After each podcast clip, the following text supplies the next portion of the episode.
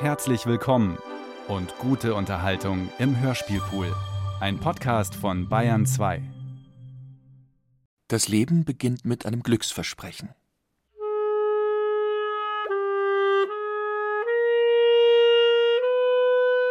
Ankunft eines Sonntagsjungen. Das Kind, 23.55 Uhr zur Welt gekommen, gebadet, fotografiert, im Arm der jungen Mutter abgelegt, galt noch als Sonntagsjunge. Er sei ein Sonntagskind gewesen. Seine Eltern ließen sogar eine Meldung in der Zeitung drucken. Die junge Chefin kann noch nicht fassen, dass sie mit ihren 24 Jahren eine Geburt bewerkstelligt hat. Sie hat Uropax in den Ohren, schläft tief. Wenn nicht im Laufe des Nachmittags Besucher kämen, die zu dem Sonntagskind gratulieren wollen, könnte man das Stück Fleisch in der Kiepe glatt vergessen, auch wenn es schreit. Sein Leben sei von Anfang an ein Glücksfall gewesen. Seine Mutter hatte mit ihm eine schwere Geburt und ist gleich auf Kur an die Riviera gefahren.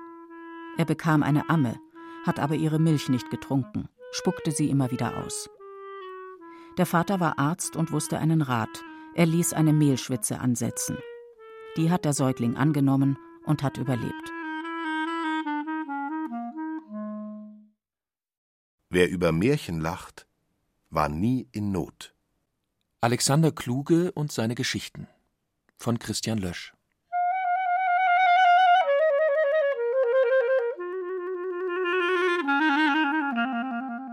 Wir Menschen schauen als Säuglinge mit gläubigem Blick in die Wirklichkeit. Und weil die Mutter zurückblickt, glauben wir, dass die Welt es gut mit uns meint. Dies ist der grundlegende Irrtum, von dem wir leben, bis wir sterben. Unsere Welt meint es mit den Menschen nicht gut. Wir können diesen Irrtum aber nicht aufgeben. Erst dieses Urvertrauen ermöglicht es uns, die Unheimlichkeit der Zeit zu ertragen. Geboren 1932 als Sohn eines Arztes in Halberstadt, ein Jahr vor der Machtergreifung der Nationalsozialisten.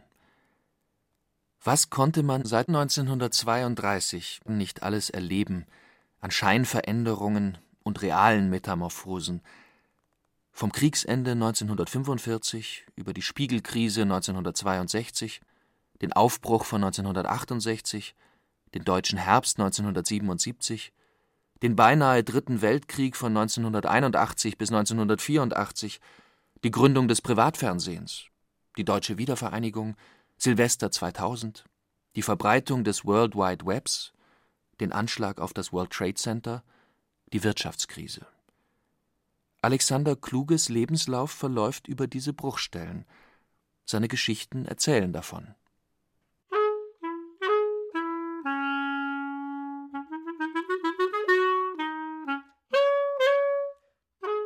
Am wohlsten habe er sich als Kind in der Hausküche gefühlt. Auf dem Herd brannte immer ein Gasflämmchen. Hier wurde der Kaffee gekocht und die Haushälterin zündete sich ihre Zigarette daran an. In dieser Küche stand auch ein kleines Radio auf einer Anrichte. Mit diesem Radio hörte der Vater im Krieg nachts immer die Opern auf Radio Roma.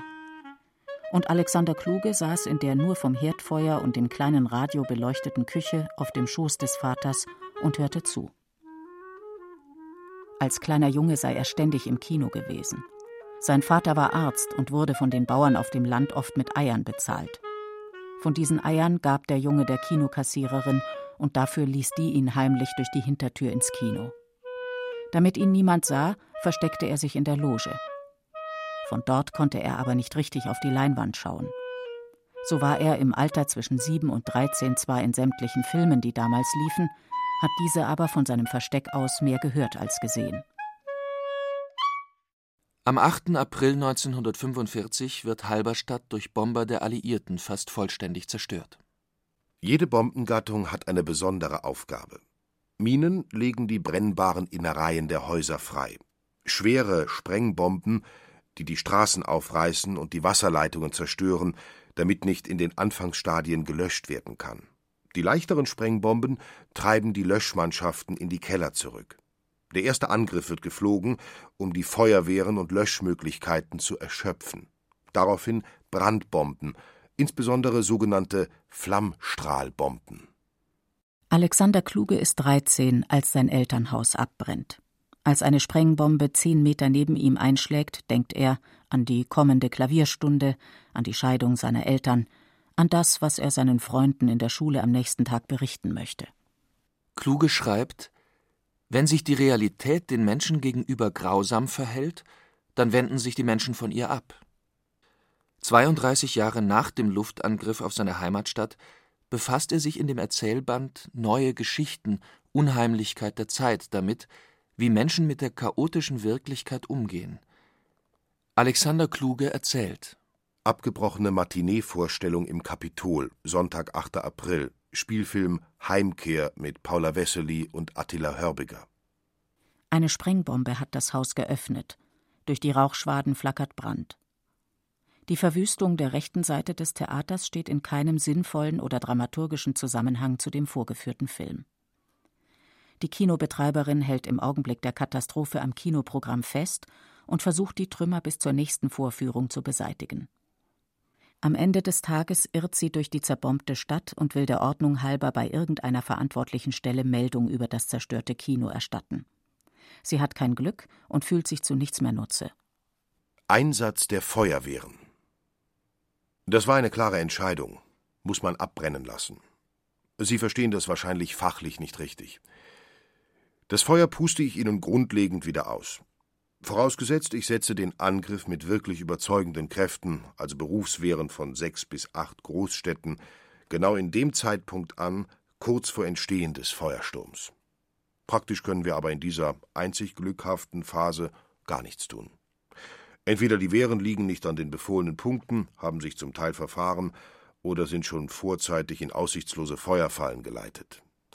Wir müssen Trümmerrichtung, Sortierung der Sprengeinschläge, Fallrichtung der Brandzünder, Windrichtung, Fallrichtung der Häuserfassaden, zahllose Einzelinformationen über Brennbarkeit von Häuserinventar kennen, um uns in unserem Fachwissen ausbreiten zu können. Das wäre sicher der Fall nach der 16. Brandkatastrophe einer Stadt, gesetzt, dass Bevölkerung und Administration lernen. Das wird in diesem Krieg nicht mehr gelernt. So sehe ich in den Städten quasi als letzter die wertvollen Besitztümer der Stadt. Nehme Abschied. Sonst kümmert sich ja keiner um eine solche Gesamtschau des Besitztums, da die Einwohner jeweils mit dem Eigenbesitz befasst sind. Ich nehme gewissermaßen stellvertretend von der nach dem Angriff im Wesentlichen doch noch dastehenden Stadt Abschied und gebe dann den Brand frei, weil ich weiß, dass die Mittel, ihm zu widerstehen, nicht schwerpunktmäßig organisiert sind.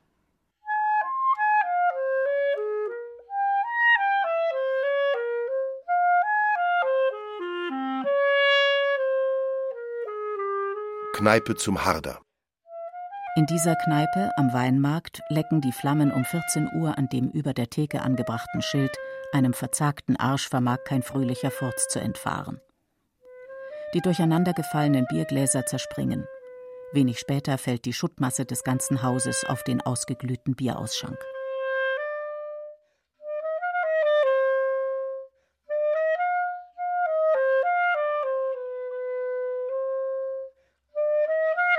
Verhältnis der Ereignisse zur Klavierstunde.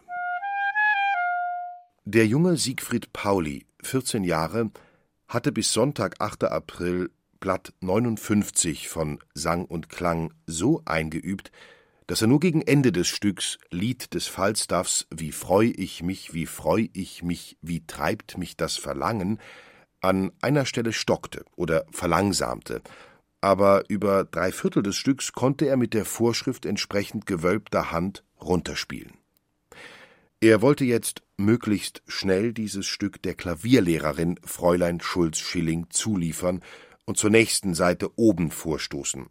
Fingerübung von Clementi, danach Arie der Gilda aus Rigoletto.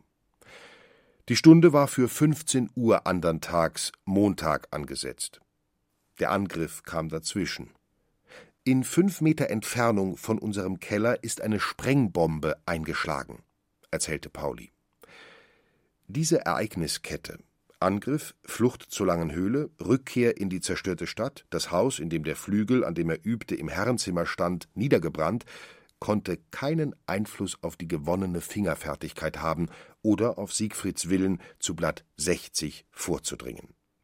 Die Klavierlehrerin, die er ja noch am Nachmittag des Angriffstags zwischen hin und her rennenden Einwohnern in der Wernigeröder-Straße traf, weigerte sich unter Hinweis auf die Zerstörung der Stadt, die Montagsstunde abzuhalten. Pauli fand aber in seinem unzerstörten Willen eine Villa Ende des Spiegelsbergenwegs, in der ein Flügel stand, auf dem er das studierte Stück so lange abspielte, bis er ohne merkbares Stocken über die wackelige Stelle kurz vor Schluss kam. Er übte diese Stelle einzeln, immer nur die prekären Takte, zwei Stunden lang, bis die Villenbesitzer es nicht mehr hören wollten. Alexander Kluge beleuchtet den Luftangriff auf Halberstadt in einem Panorama der Eindrücke.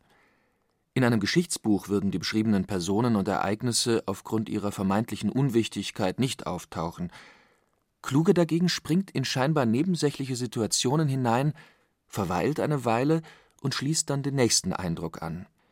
Die Momentaufnahmen und Erfahrungen werden so ungeordnet vorgestellt, wie sie in der Wirklichkeit vorkommen.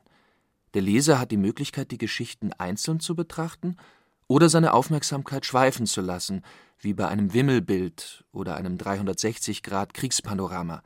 Je nach Kombination entstehen neue Zusammenhänge. Ein Teil der beschriebenen Personen und Ereignisse sind erfunden. Das macht sie nicht weniger wahr, Kluge lässt reale Personen in fiktiven Situationen handeln und erfundene Figuren reale Ereignisse durchleben. Alles steht ohne Kennzeichnung nebeneinander. Nur so lassen sich laut Kluge unmittelbare Erfahrungen wiedergeben. Behauptet einer, er könne mit Fakten umgehen, ohne sich etwas dazuzudenken, ohne zu fälschen, dem glaube ich nicht.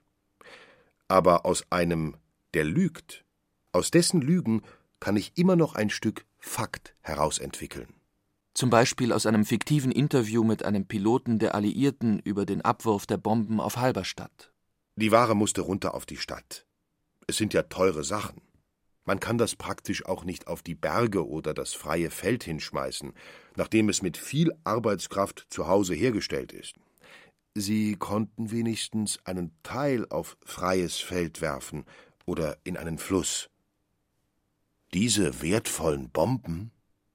Als Unheimlichkeit der Zeit 1977 erscheint, ist Alexander Kluge kein Unbekannter mehr. Allerdings verbindet man mit ihm in erster Linie nicht seine Erzählbände, Lebensläufe, Schlachtbeschreibung und Lernprozesse mit tödlichem Ausgang, eher werden seine theoretischen Texte gelesen, die er gemeinsam mit dem Soziologen Oskar Negt schreibt. Einer der bekanntesten ist Öffentlichkeit und Erfahrung. Am meisten Aufmerksamkeit erfahren jedoch Kluges Kinofilme. Die Artisten in der Zirkuskuppel Ratlos wird 1968 mit dem Goldenen Löwen von Venedig ausgezeichnet.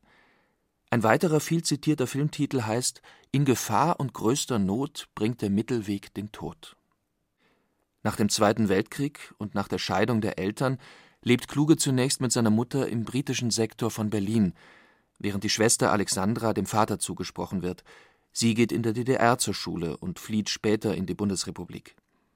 Alexander Kluge wäre nach dem Abitur in Berlin am liebsten Arzt geworden, wie sein Vater. Er scheitert aber am Numerus Clausus und studiert stattdessen Rechtswissenschaften, Geschichte und Kirchenmusik in Marburg und Frankfurt am Main. Für sein Studium in Marburg habe er einen Empfehlungsbrief von seinem Stiefvater für die Studentenverbindung Hasso-Nassovia mitbekommen. Die alten Herren in der Verbindung waren national und fast alle Kriegsteilnehmer gewesen. Da war ein Major, der hatte das Ritterkreuz mit Eichenlaub, war Panzerführer, hatte die Schlacht bei Charkow gewonnen. Der studierte Jura im gleichen Jahrgang wie Kluge, und sie schrieben die Klausuren nebeneinander. Einer seiner Freunde war im Kopf zerschossen und kam durchs Physikum nicht durch, weil sein Kopf nicht mehr wollte. Diese Leute kamen alle aus dem Krieg, und von ihnen konnte man nicht sagen, ob sie links oder rechts waren. Sie hatten eine eigene Denkform, eine Denkweise, die er später nicht mehr gefunden hat, die sich zerstreut hat. Alexander Kluge erzählt, das seien Leute mit ungemein klaren Gedankengängen gewesen.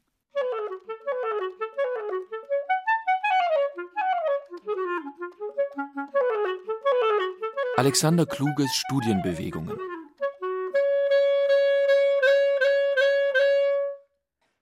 Von Marburg im Sommer 1950 mit dem Fahrrad für ein Semester nach Freiburg. Nach dem ersten Staatsexamen schreckliche Zeit in Biedenkopf in der Amtsgerichtsstation als Referendar. Jeden Morgen um 5 Uhr aufstehen und mit dem Fahrrad von Marburg nach Biedenkopf fahren.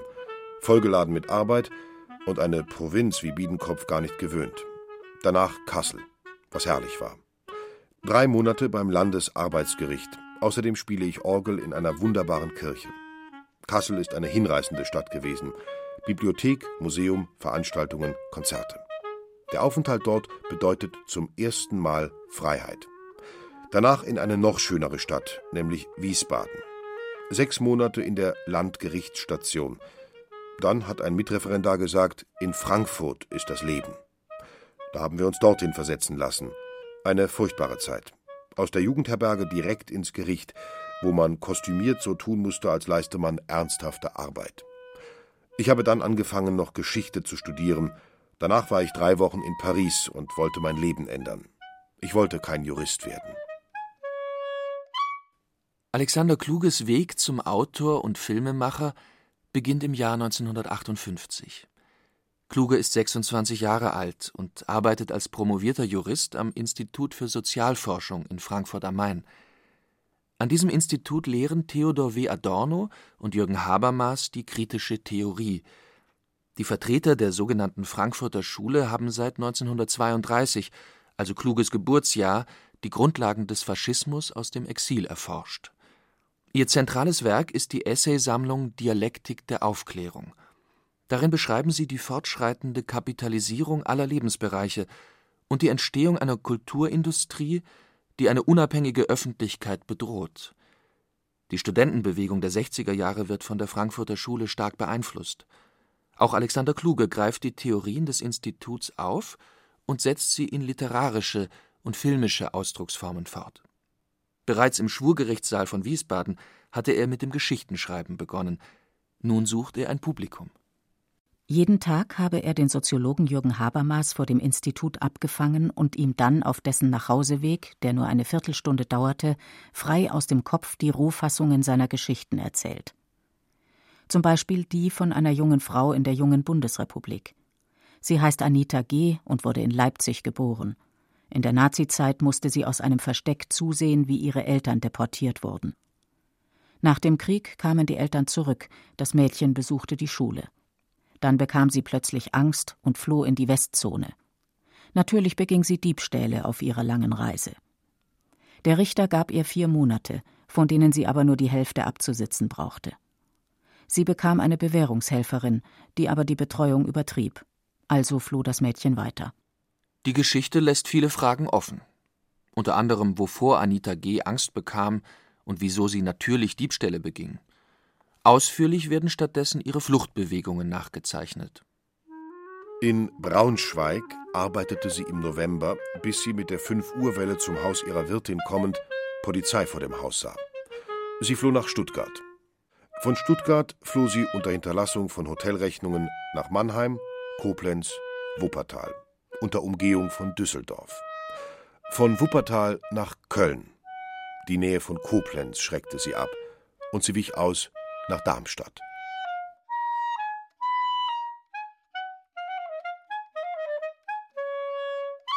Habermas und Adorno sollen ihn als Autor nicht ernst genommen haben. Sie haben in Kluge einen guten Rechtsberater, und als diesen wollen sie ihn auch gern am Institut halten. Adorno vermittelt ihm ein Praktikum bei Fritz Langs Filmdreh zu Das indische Grabmal. Die abschreckende Realität einer großen Filmproduktion soll ihn vor einer künstlerischen Karriere bewahren. Es kommt aber anders. Während seines Praktikums bei Fritz Lang schreibt Kluge in der Filmkantine seinen ersten Erzählband Lebensläufe zu Ende. Er erscheint 1962, wie alle seine weiteren literarischen Werke im Surkamp Verlag. Der 30-jährige Kluge wird eingeladen, bei der Gruppe 47 zu lesen. Eine große Ehre für jeden Jungautor. Mit seinem ersten Kurzfilm Brutalität in Stein macht er als Filmemacher auf sich aufmerksam. In der folgenden Zeit schafft er sich die Bedingungen, um unabhängig als Autor und Filmemacher arbeiten zu können. Er lernt den Regisseur und Kameramann Edgar Reitz kennen und gründet mit ihm das Institut für Filmgestaltung in Ulm, einen Vorläufer der kurze Zeit später eröffneten Filmhochschulen in Westdeutschland. Kluge und gleichgesinnte Filmemacher finden in Ulm eine Basis, um neue filmische Ausdrucksmittel auszuprobieren. Inspiriert von jungen Strömungen wie der Nouvelle Vague in Frankreich tritt dieser neue deutsche Film gegen den Mief des Nachkriegskinos an. In Zeiten des Heimat- und Schlagerfilms mit seinen überholten Frauenbildern widmet er sich gesellschaftskritischen Themen. Junge Autorenfilmer wie Rainer Werner Fassbinder, Volker Schlöndorff und Edgar Reitz werden international bekannt. Der medienpolitische Einsatz des gelernten Juristen Kluge sichert die finanzielle Förderung ihrer Spielfilmprojekte. 1963 gründet Kluge seine eigene Produktionsfirma Kairos Film, benannt nach dem griechischen Gott des rechten Augenblicks. Kluge führt Regie, ist Produzent und liefert die Buchvorlagen für seine Filme. Sein erster abendfüllender Spielfilm heißt Abschied von gestern und basiert auf seiner Kurzgeschichte Anita G. Die Hauptrolle spielt seine damals 29-jährige Schwester Alexandra. Auf den Internationalen Filmfestspielen von Venedig gewinnt der Schwarz-Weiß-Film 1966 den Silbernen Löwen. Es ist der erste Preis für einen deutschen Film in Venedig nach der Zeit des Nationalsozialismus.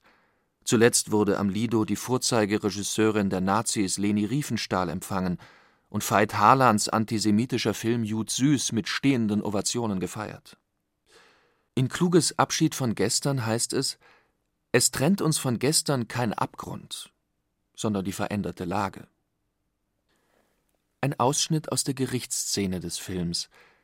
Anita G. ist wegen einer gestohlenen Strickjacke angeklagt, wird jedoch über ihre Geschichte im Dritten Reich, der DDR und der Bundesrepublik verhört. Wann sind Sie rübergekommen? 1957. Sie behaupten nach Aktenlage, Ihre Großeltern seien 1938 geschädigt worden. Ja. Sie sind also Jüdin. Jawohl. Wollen Sie sagen, dass das, was Sie als Kind frühestens 1943, 44 wahrgenommen haben können, irgendetwas mit der Gegenwart zu tun hätte, mit Ihrer gegenwärtigen Lage? Nein. Lassen wir das, es liegt zurück. Was war mit Ihren Eltern? Sie kamen 1945 zurück und bekamen ihre enteigneten Fabriken zurück, die sie dort hatten. Ist das wahr? Wenn ich es Ihnen sage? Was taten Sie? Ich ging in die Schule. Vor 1945 waren Sie von der Schule teils ausgeschlossen.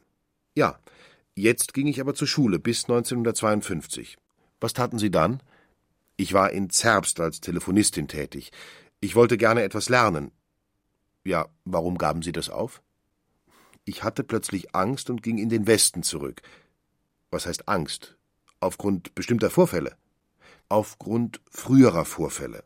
Ach, Sie meinen die bewussten aus den Jahren 1943, 44. Das glaube ich nicht. Nach der Lebenserfahrung wirkt das bei jungen Leuten nicht nach. Ich fühlte mich nicht sicher. War es nicht vielmehr so, dass Sie sich hier bessere Chancen ausrechneten? Ja, so war es. Der Abschied von gestern ist nicht von heute auf morgen zu haben.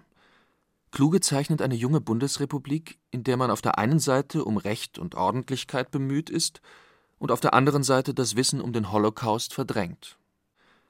Eine weitere Geschichte aus Kluges Erzählband Lebensläufe heißt Ein Liebesversuch, es geht um die Sterilisation zweier KZ-Häftlinge durch Röntgenbestrahlung. Die juristischen Beweise für solch grausame Praktiken waren seit dem Nürnberger Ärzteprozess von 1946 47 zugänglich, wurden aber von der Öffentlichkeit so gut wie nicht wahrgenommen. Kluges Erzählung nimmt die Perspektive eines NS-Arztes ein, der den Erfolg der Sterilisation überprüfen soll wir pressten ihre Leiber aneinander, hielten sie unter langsamer Erwärmung in Hautnähe aneinander, bestrichen sie mit Alkohol und gaben den Personen Alkohol, Rotwein mit Ei, auch Fleisch zu essen und Shampoos zu trinken. Wir korrigierten die Beleuchtung. Nichts davon führte jedoch zur Erregung. Wussten Sie, dass im Falle einer Schwängerung beide Körper seziert und untersucht würden? Dass die Versuchspersonen das wussten oder auch nur ahnten, ist unwahrscheinlich. Von der Lagerleitung wurden ihnen wiederholt positive Zusicherungen für den Überlebensfall gemacht. Ich glaube, sie wollten nicht. Wer in den 60er Jahren die öffentlichen Auschwitz-Prozesse besuchte, konnte erfahren, mit welcher Kälte die angeklagten Täter ihre Aussagen zu Protokoll gaben. Mit seinen Filmen und Texten macht Kluge sein Publikum erneut zu Zeugen dieser gesellschaftlichen Erfahrung. Zu dieser Erfahrung gehört auch die Verdrängung oder Leugnung, mit der viele Menschen auf unmenschliche Realitäten reagieren. In welchem Maße sind wir bereit, die Geschichte widerspruchslos zu akzeptieren? Kluge fällt keine Urteile, sondern versammelt die unbewältigten Tatsachen, um sie von der menschlichen Gleichgültigkeit zu erlösen, wie zum Beispiel auch in Schlachtbeschreibung, seinem Montageroman von 1964 über die Katastrophe einer modernen technischen Armee in der Schneewüste von Stalingrad. Das Ausgangsmaterial sind Texte aus dem Institut für Zeitgeschichte in München und im Bundesarchiv, Berichte von zurückgekehrten Soldaten und privat zur Verfügung gestellte Befragungen, Funksprüche und Aktenunterlagen. Diese Fakten allein sagen aber laut Kluge für sich genommen noch nichts aus.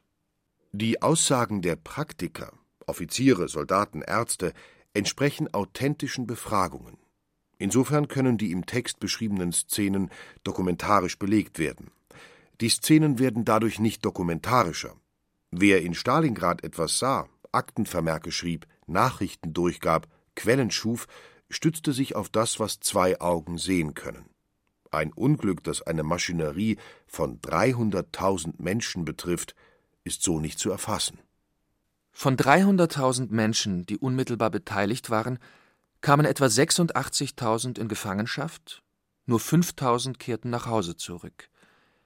Kluge mischt in seiner Schlachtbeschreibung gefundenes und erfundenes Material, wie 13 Jahre später auch in der Beschreibung des Luftangriffs auf seine Heimatstadt. Nicht der vermeintlich authentische Augenzeugenbericht, sondern die Kombination aus ganz unterschiedlichen, auch imaginierten Perspektiven auf die Katastrophe in Stalingrad macht die Bedeutung des Montageromans aus. Bis heute stellt er einen wesentlichen Beitrag zur Beleuchtung dieses Geschichtskapitels dar. Kluge beginnt die Schlachtbeschreibung, indem er Nachricht gibt von den Gefühlen. Ein Junge weint nicht.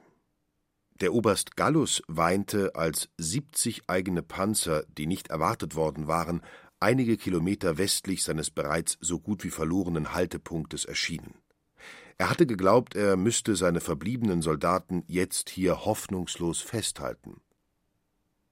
Tagesparole des Reichspressechefs die Zeitungen werden darauf hingewiesen, dass die im heutigen OKW-Bericht genannten schweren Abwehrkämpfe bei Stalingrad keinesfalls in Überschriften anzusprechen sind. Aus gegebenem Anlass wird die Weisung in Erinnerung gebracht, über die neuen Winteruniformen für unsere Soldaten an der Ostfront nicht zu berichten. In den Richtlinien für den Winterkrieg hieß es zum Beispiel Umwickeln der Knie zum Schutz gegen Kälte mit mehreren Lagen weichgeriebenem Zeitungspapier, am besten zwischen Unterhose und Überstrumpf, der bis zum Knie reicht, um so das Rutschen des Papiers zu verhindern. Sprache der höheren Führung ein Festhalten des Haltepunktes 116.5 erscheint im Rahmen des Möglichen als vertretbar, wenn auch mit Risiken verbunden, die nicht einzugehen hier nicht gefordert werden darf.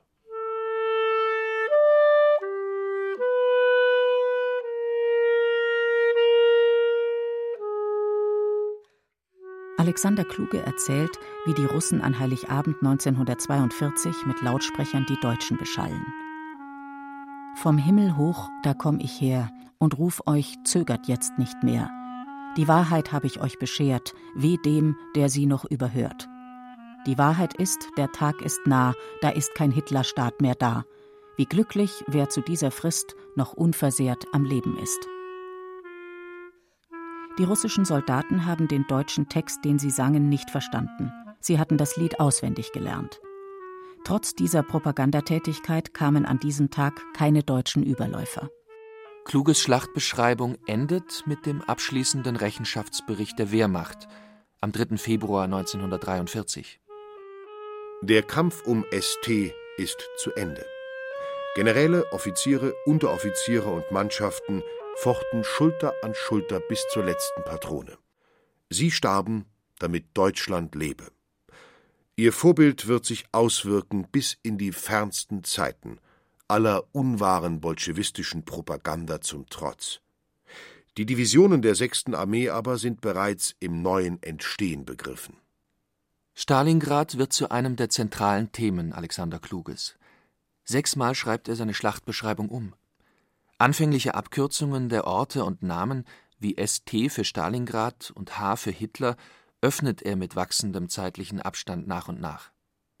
Immer wieder erzählt er die Geschichte anders, so dass der eigene Blickwinkel auf einen Vorgang hin deutlich und relativiert wird. Kluge schreibt die Schlachtbeschreibung sogar in einem Erzählband und in trashigen Science-Fiction-Filmen in den Weltraum fort. Wir verbauen dreimal 27 Milliarden Dollar in einen Angriffsschlachter. Der große Verhau. Willi Tobler und der Untergang der sechsten Flotte. Zu böser Schlacht schleich ich heut Nacht so bang. Inspiration zu den Zukunftsvisionen im Weltraum gibt es in der Zeit des Kalten Krieges genug. In Deutschland werden 1958 atomare Mittelstreckenraketen stationiert. 1962 führt die Kuba-Krise die Welt an den Rand eines Atomkriegs. Als Kluge im Oktober dieses Jahres bei der Gruppe 47 liest, erhalten die Autoren in einer Villa am Wannsee die Nachricht von der Verhaftung des Verlegers Rudolf Augstein. Die Begründung Verdacht auf Landesverrat. Auslöser ist eine kritische Berichterstattung im Spiegel über ein NATO-Manöver in Deutschland. Das Manöver hatte den Ernstfall eines Atomkriegs durchgespielt. Ein Ausschnitt aus dem Spiegel-Artikel Der Dritte Weltkrieg begann in den frühen Abendstunden. Die Manöverleitung ließ eine Atombombe von mittlerer Sprengkraft über einem Fliegerhorst der Bundeswehr explodieren. Weitere Atomschläge gegen die Flugplätze und Raketenstellungen der NATO in der Bundesrepublik, in England, Italien und der Türkei folgten. Es gelang den Russen jedoch nicht, mit dieser ersten Atomsalve die Vergeltungswaffen des Atlantikpaktes auszuschalten. Etwa zwei Drittel der westlichen Atomwaffenträger blieben intakt. Aber auch der sofortige Gegenschlag dieser NATO-Verbände konnte die rote Aggression nicht im Keim ersticken. Der Osten behielt genügend Divisionen und Atombomben, um seinen Angriff voranzutreiben. Nach wenigen Tagen waren erhebliche Teile Englands und der Bundesrepublik völlig zerstört. In beiden Ländern rechnete man mit 10 bis 15 Millionen Toten. Alexander Kluge und die anderen Autoren der Gruppe 47 seien unruhig auf der großen Terrasse der Wannsee-Villa gestanden. Es war eine aufgeheizte Stimmung. Rudolf Augstein war ihr Held. Sie wollten sich für ihn auf die Barrikaden stürzen. Tatsächlich standen sie weit außerhalb des Stadtzentrums auf einer herbstlichen Terrasse am See. Kluge legt sein besonderes Augenmerk auf die Realität des Krieges. Er sagt, wer sich um den Krieg nicht kümmert, kommt darin um. Das atomare Wettrüsten macht ihm Angst, doch er wehrt den Gedanken ab, dass ein bloßer Irrtum bei den Experten beider Kriegsmächte einen dritten Weltkrieg auslösen könnte. Es ist eine Frage der Schärfung des Bewusstseins, wie man mit den primären Gefahren umgeht, den von Menschen gemachten und den von ihnen nicht gemachten, und es ist eine Frage des Selbstbewusstseins, sich nicht von diesen Gefahren, von der Macht der anderen und auch nicht von der eigenen Ohnmacht dumm machen zu lassen. Realität ist kein Schicksal, sondern gemacht durch die Arbeit von Generationen von Menschen, die eigentlich die ganze Zeit über etwas ganz anderes wollten und wollen. Wie kann ich der Geschichte, die uns alle umbringen wird, entkommen? Diese Frage stellt sich in dem Spielfilm Die Patriotin ein sprechendes Knie, das einsam durch die Welt geht. Ausgehend von einem Gedicht Christian Morgensterns erfindet Kluge diesem Knie eine Geschichte. Das Knie macht sich Gedanken darüber, dass es noch Teil eines Ganzen wäre, wenn die Geschichte anders verlaufen wäre. Ich, das Knie, das übrig ist vom obergefreiten Wieland, der in Stalingrad fiel, möchte einiges richtigstellen. So kann man uns nicht abschreiben, die Wünsche, die Beine, die Haut, die friert. Wer will schon umkommen? Ich fordere nichts, weder dass man mir glaubt, noch dass es einen Sinn hat, was ich sage. Nur reden muss ich. Wenn jemand ein Recht hat, dann fordert er es nicht, sondern er kämpft darum. Die Patriotin besteht aus Stummfilmausschnitten, alten Guckkastenbildern und Spielfilmszenen. Eine davon zeigt die Geschichtslehrerin Gabi Teichert, die um ein anderes Ausgangsmaterial für ihren Geschichtsunterricht kämpft. Dazu besucht sie einen sozialdemokratischen Parteitag. Ich bin der Meinung, dass das Material für den Geschichtsunterricht nicht positiv genug ist, weil unsere Geschichte auch nicht positiv genug ist. Ich möchte ein anderes Material bekommen, damit ich es verbreiten kann. Haben Sie schon was gesammelt, was sich lohnt? Das Material bekomme ich ja nicht so. Wir müssen ja erst die Geschichte verändern. Ah ja. Wir müssen erst die Geschichte verändern, damit wir auch ein anderes Material kriegen. Und ich möchte jetzt, dass Sie mit mir hier zusammen, dass wir die Geschichte hier verändern.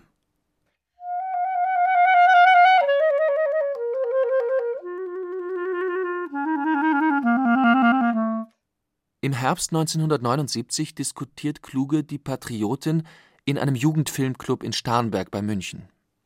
Ich erkläre etwas in einfachen Worten und dann drücken es die Schüler selber viel komplexer aus. Dann benutze ich Worte wie Diskurs, wenn ich doch eigentlich nur den Unterschied zwischen Reden und Berühren meine. Die Schüler helfen mir. Sie sagen, dass sie durch den Film gezwungen waren, die Gleichzeitigkeit von Bildern und Eindrücken zu sehen. Im Moment sei es Zwang, aber nachträglich betrachtet geben sie ihre Zustimmung. Eine Lehrerin greift in die Diskussion über den Film ein. Sie bezieht sich auf eine Stelle, in der das Knie Latein spricht. Silentium in sacerdote pernicies est populi. Sie sei ja Lateinlehrerin und hätte den Lateintext des Knies fließend verstanden. Sie halte den Film aber für unverständlich für Nichtlateiner. Die Schüler sagen, daran hätten sie sich nicht gestoßen. Sie sagen, das Knie könnte auch Russisch oder Tibetanisch sprechen. Hauptsache es redet. Ich erfahre daraus Folgendes. In jeder Diskussion steht ein Fachmann auf, der davon ausgeht, der Film sei unverständlich, weil er selber etwas verstanden hat, aber annimmt, daraufhin verstünden andere nichts. Von den Nicht-Fachleuten entsteht ein Interesse besonders da, wo Bilder und Texte des Films nicht in Verständnis aufzulösen sind. Alexander Kluge bietet seinem Publikum die Chance, sich selbstständig zu verhalten, weiterzufragen, zu widersprechen. Das wurde ihm immer wieder vorgeworfen. In der Kritik zu einem seiner Filme heißt es, Kluge fordere vom Publikum die Denkarbeit, die er selbst nicht leistet.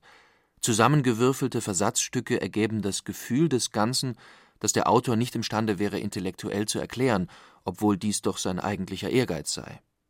Sein wichtigstes Vorbild seien die Berliner Abendblätter des Heinrich von Kleist. Kleist schaute jeden Morgen nach, was ist passiert in Berlin und Preußen. Daraus baute er seine kurzen literarischen Geschichten, an die aktuelle polizeiliche Meldungen angefügt waren. Zur Heuchelei der medial hergestellten Öffentlichkeit gehört das Verbot der Verknüpfung von Nachricht und Fantasie.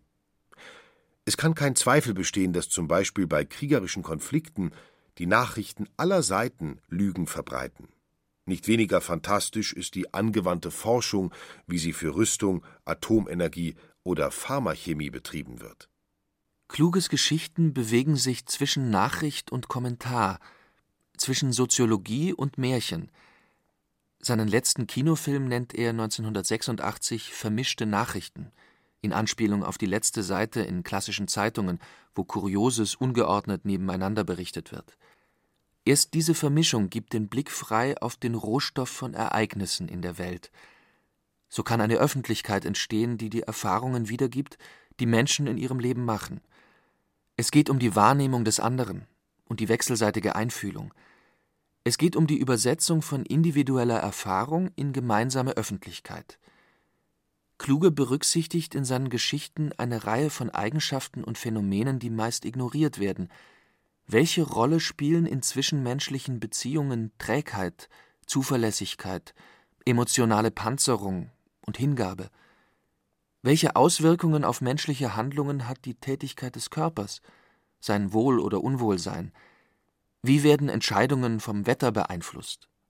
Die Gefühle sind die wahren Einwohner der menschlichen Lebensläufe. Sie finden sich in allem, was uns angeht. Was Menschen brauchen in ihren Lebensläufen, ist Orientierung. So wie Schiffe navigieren. Das ist die Funktion von Geschichten, dass einer vergleicht, sich abstößt oder sich anziehen lässt, nachprüft, was ihn betrifft. Die persönliche Orientierung, worauf kann ich vertrauen, wie kann ich mich schützen, was muss ich fürchten, Das ist die zugrunde liegende Strömung, die sich durch Zeitablauf allein nicht ändert und die wahre Chronik bildet. Chronik der Gefühle ist auch der Titel, den Kluge seinen zwei Sammelbänden gibt, die all die Geschichten enthalten, die von 1962 bis 2000 entstanden. Denn jede einzelne untersucht die Verstrickungen der objektiven Tatsachen mit den menschlichen Gefühlen. Kluges Fokussierung auf die Gefühle beginnt vielleicht 1981 mit dem Tod seiner Mutter, der ihn unvorbereitet trifft. Sie ist plötzlich gestürzt, wie in einer Oper, in der im fünften Akt die Katastrophe eintritt. Es war, als hätte ich einem Luftangriff, einer Katastrophe zugesehen.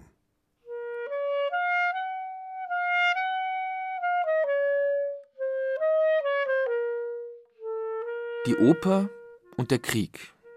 Zwei Leitmotive, mit denen Kluge immer wieder den Moment der äußersten emotionalen Erschütterung beschreibt. Noch deutlicher als in seinen Kriegsgeschichten zeigt Kluge anhand der Oper, dass andere Auswege als ein tragisches Ende möglich wären. In ihrer Handlung und der Musik werden seiner Meinung nach alle Tugenden und Irrtümer der Menschheit erzählt. Seit Jahren versuche ich mit literarischen und filmischen Mitteln die Opernerzählung zu ändern. Abrüstung der fünften Akte. Die Gefühle sollen sozusagen nicht wie naive Zivilisten umherirren, um schließlich in der dramatischen Verwicklung gefangen und geköpft zu werden. Vielmehr sollen die Gefühle sich bewaffnen und den tragischen Ausgang zu bekämpfen lernen. Im unmöglichen Moment Rettung. Das rührt an. Und wenn die Oper erfolgreich ihre Ausweglosigkeit behauptet, dann erzählt Kluge von den Möglichkeiten des Publikums zu reagieren, eines Publikums, dessen Gefühle sich bewaffnen.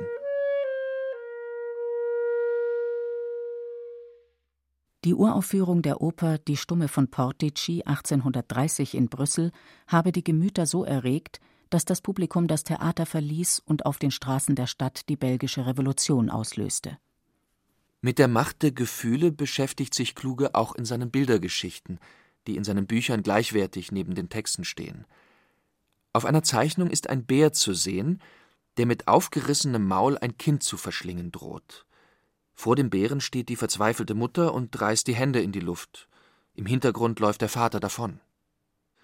Zu dieser ausweglosen Lage gesellt sich eine widerspruchsvolle Bildunterschrift.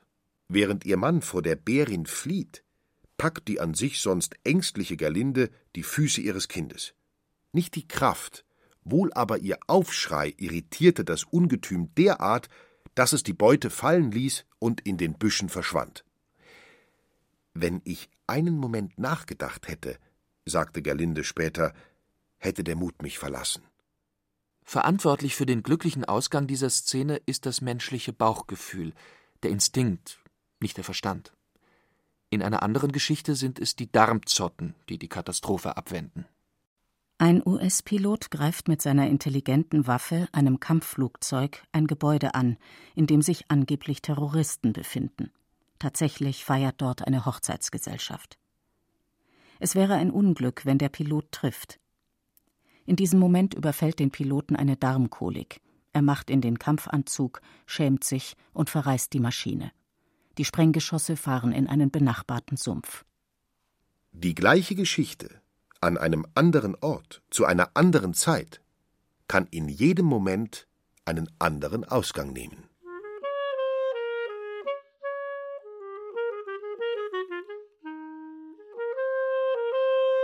Mitte der 80er Jahre verlässt Alexander Kluge das Kino. Nach 20 Jahren Filmtätigkeit. Er ist Mitte 50, verheiratet und junger Vater einer Tochter und eines Sohns. In Deutschland wird in dieser Zeit das Privatfernsehen eingeführt. In wenigen Monaten werden medienpolitische Entscheidungen von unabsehbarer Tragweite getroffen. Es geht um Breitbandverkabelung, Satelliten und Pay-TV, Alexander Kluge geht es darum, die zukünftige Gestaltung der Öffentlichkeit nicht privaten Unternehmern zu überlassen. Er schreibt Angesichts der ungeheuren technologischen Potenziale der neuen Medien sind Kritik und Protest in Büchern und im Kino völlig vergebens.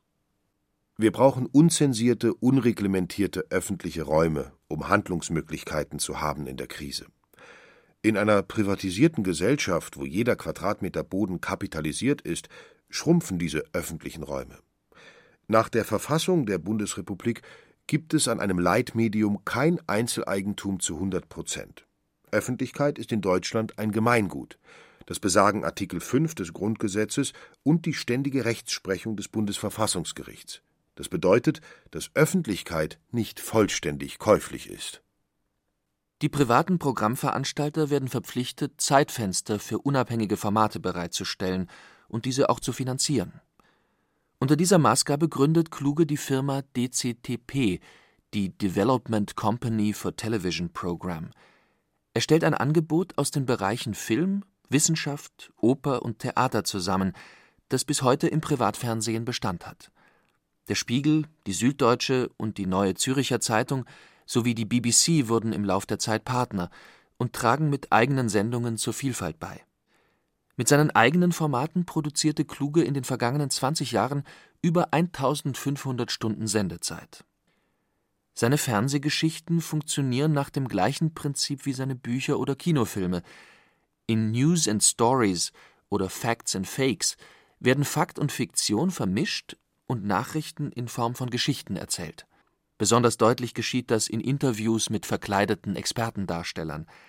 Der Komiker Helge Schneider und Peter Berling, ehemaliger Produzent der Fassbinder-Filme, schlüpfen für kluge Sendungen in die Rolle eines Waffenhändlers, Panzergenerals, Opernsängers, Kampfschwimmers oder Abrissunternehmers.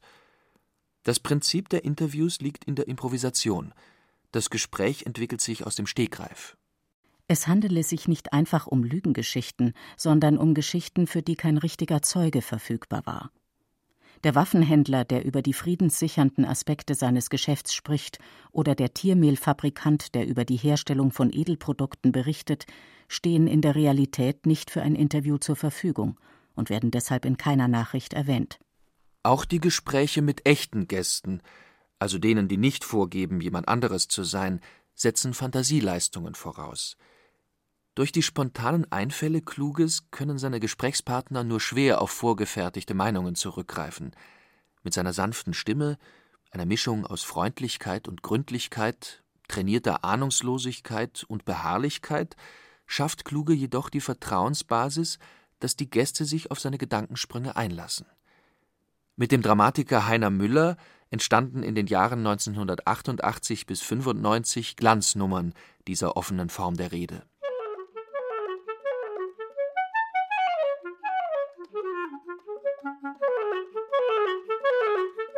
Kluge, was ist Panzer?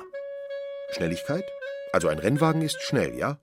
Müller, es sind vielleicht drei Sachen. Geschwindigkeit, Schutz und Gefängnis. Du kennst diese Lanzer-Vokabeln über die Panzer. Das waren ja auch von vornherein menschliche Konserven, die da drin saßen. Immer mit der Aussicht da drin, Kluge, zu braten. Müller, zu braten, ja. Weil es sind die drei Sachen.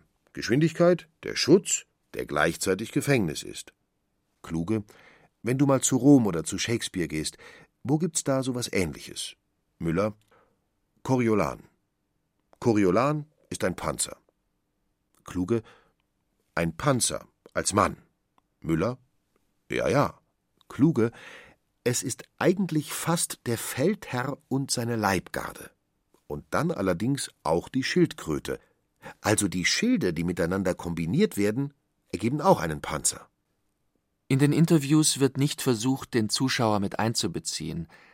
Dafür wird ein aufrichtiges Interesse an der Geschichte demonstriert, die in diesem Moment erzählt wird. Das sei so ähnlich, wie wenn sich zwei Sophisten im alten Griechenland treffen. Das geht nur auf dem Markt, in der Öffentlichkeit, dort, wo die anderen auch sind. Und dann steigern sich die beiden in etwas hinein, und hinterher gehen sie befriedigt essen. Anders als in den bekannten Talkshows des Fernsehens geht es nicht darum, Meinungen und Vorurteile abzufragen oder auszutauschen, sich zu kritisieren oder zu widersprechen. Es geht um eine Art Spiel, um ein Gespräch, bei dem man nicht genau weiß, wo es einen hinführt. Wenn mein Großvater mir etwas von Seeschlangen erzählt hat, habe ich ja nicht kritisch nachgefragt. Ich wollte mehr wissen.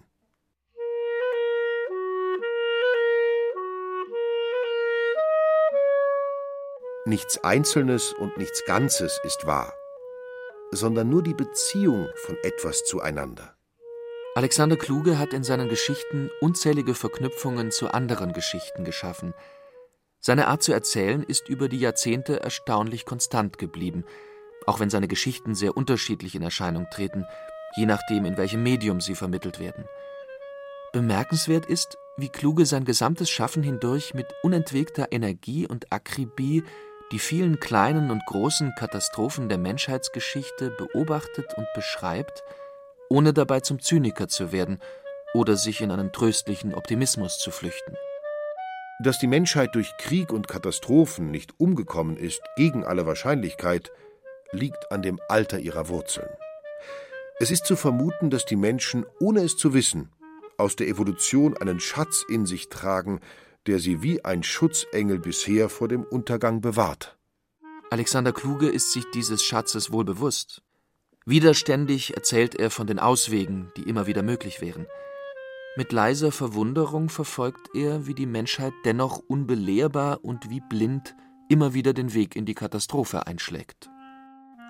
Auch wenn sicher ist, dass jede denkbare Arche Noah bei Schiffbruch untergeht, würde sich die Masse der Wahrnehmungskräfte im Unglück zunächst mit dem hoffnungslosen Abdichten der Lecks befassen.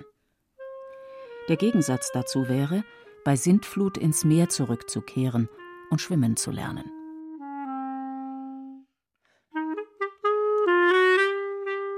Wir können nur überleben, wenn wir etwas wagen. Gretel schiebt die Hexe in den Ofen. Dazu gehört Mut, weil es sich um eine Umkehrung der Autoritäten handelt. Wer über Märchen lacht, war nie in Not. Alexander Kluge und seine Geschichten von Christian Lösch. Mit Beate Himmelstoß, Heiko Rupprecht und Stefan Wilkening. Ton und Technik Cordula Vanschura. Realisation Christian Lösch. Produktion Bayerischer Rundfunk 2009. Redaktion Herbert Kapfer